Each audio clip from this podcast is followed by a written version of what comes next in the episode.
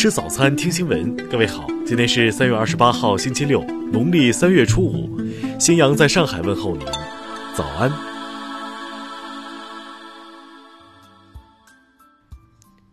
首先来关注头条消息。昨天，钟南山在接受央视记者独家专访时，就国内疫情会不会出现第二波高峰，以及全球疫情控制何时见效等热点问题作出回应。钟南山表示。国内疫情不会出现第二波高峰，前提是要积极防控，保持警惕。按照现有群防群控机制，目前重点放在防控外来输入者，首先对其积极进行诊断，其次在固定的医院或酒店进行隔离。目前外来输入者中产生传染的可能性极大。针对全球疫情控制何时见效这一问题，钟南山表示，这个有赖于西方主要国家。他们的政策天天都在变，而且越来越接近。现在很多国家的城市采取封城举措解决问题，但是封城后依然要做好个人防护。在做好个人防护的原则上，钟南山说：“我估计欧洲确诊病例未来一周会达到高峰，之后应该是往下走，但美国很难说。现在各国政策不太一样，要是都能采取比较积极的政策，病例数应该在四月份就能下来。”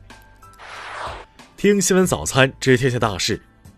湖北省卫健委昨天表示，武汉主战场疫情扩散基本阻断，整体由高风险区降为中风险区，五个区降为低风险区，但局部爆发疫情的风险仍然存在。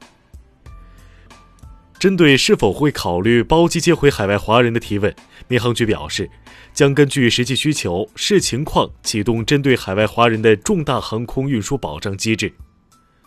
国家邮政局发布的数据显示，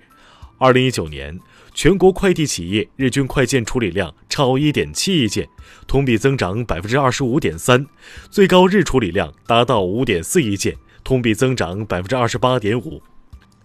为应对新冠肺炎疫情对贫困劳动力外出就业的冲击影响，国家发改委已分批下达五十六亿元，以推进贫困地区以工代赈。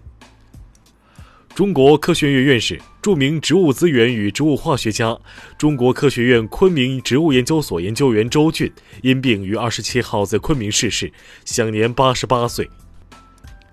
国家铁路局网站发布报告称，二零一九年全国铁路交通事故死亡人数七百八十八人，同比减少死亡六十九人，下降百分之八点一；十亿吨公里死亡率零点一七三，同比下降百分之十三点一。中国气象局昨天介绍，预计今年汛期为五月到九月。今年我国气候状况总体偏差，降水呈现南北多、中间少的分布特征，涝助于旱。二十八号下午六点起，香港特区将关闭游戏机中心、浴室、健身中心、游乐场所、公众娱乐场所及派对房间等六类场所，有效期十四天。下面来关注国际方面。据美国约翰斯霍普金斯大学实时统计数据显示，截至北京时间二十七号二十一点零六分，全球新冠肺炎确诊病例增至五十五万一千三百三十七例，累计死亡两万四千九百零六例。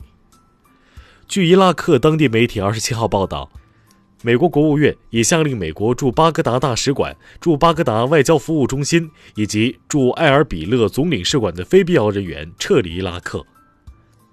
菲律宾武装部队总参谋长确诊感染新冠肺炎，国防部长洛伦扎纳由于近期和桑托斯有过至少两次接触，二十七号开始进行自我隔离。西班牙皇室成员被称为红公主的费利佩六世国王的表姐玛利亚特蕾莎因感染新冠肺炎于巴黎逝世，享年八十六岁。美国财政部近日宣布，将对伊朗五个实体以及十五名相关个人进行制裁，因为美方认为这些实体和个人从事恐怖主义行为，违反美国政府通过的“一三二二四号”行政命令。为保障学生健康，意大利教育部长二十七号宣布，全国学校四月三号后继续停课。据路透社报道，美国军方将停止提供新冠肺炎感染病例更精细的数据。因为他们担心，随着疫情的扩散，这些信息可能会被对手利用。阿富汗官员二十六号透露称，为了减缓新冠肺炎的传播，该国总统已下令释放多达一万名在押囚犯。下面来关注社会民生。从二十七号六点起，深圳将对所有经深圳口岸入境人员实行核酸检测全覆盖，并集中隔离医学观察十四天，集中隔离食宿费用自理。上海警方近日破获一起快递盗窃案。二月底至今，嫌疑人林某每天从小区的快递架顺走好几个快递，一共偷了一百五十三件快递。目前，其已被警方依法刑事拘留。近日有媒体报道，陕西汉中某医院一护士长刘某涉嫌常年拿回扣。对此，该医院发布情况说明称，目前刘某已停职接受调查，有关情况正在调查核实中，将严肃处理。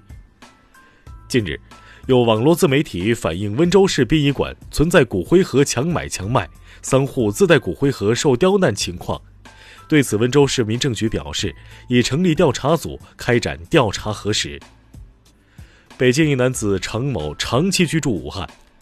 其离汉回京后隐瞒居住史，多次出入公共场所，致二十余人被隔离。目前，常某已被当地检察院以涉嫌妨害传染病防治罪批准逮捕。下面来关注文化体育。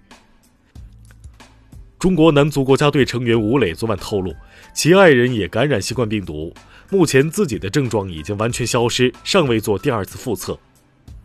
国际田联主席塞巴斯蒂安科昨天表示，明年的世界田径锦标赛有可能推迟到二零二二年，具体事宜将在奥运赛程确定后决定。接国家电影局通知，所有影院暂播副业，已副业的立即暂停营业，具体副业时间等国家电影局通知。法国小提琴家、当代音乐中的重要人物让·勒伯十八号因新冠病毒感染去世，享年八十岁。以上就是今天新闻早餐的全部内容。如果您觉得节目不错，请点击再看按钮。咱们明天不见不散。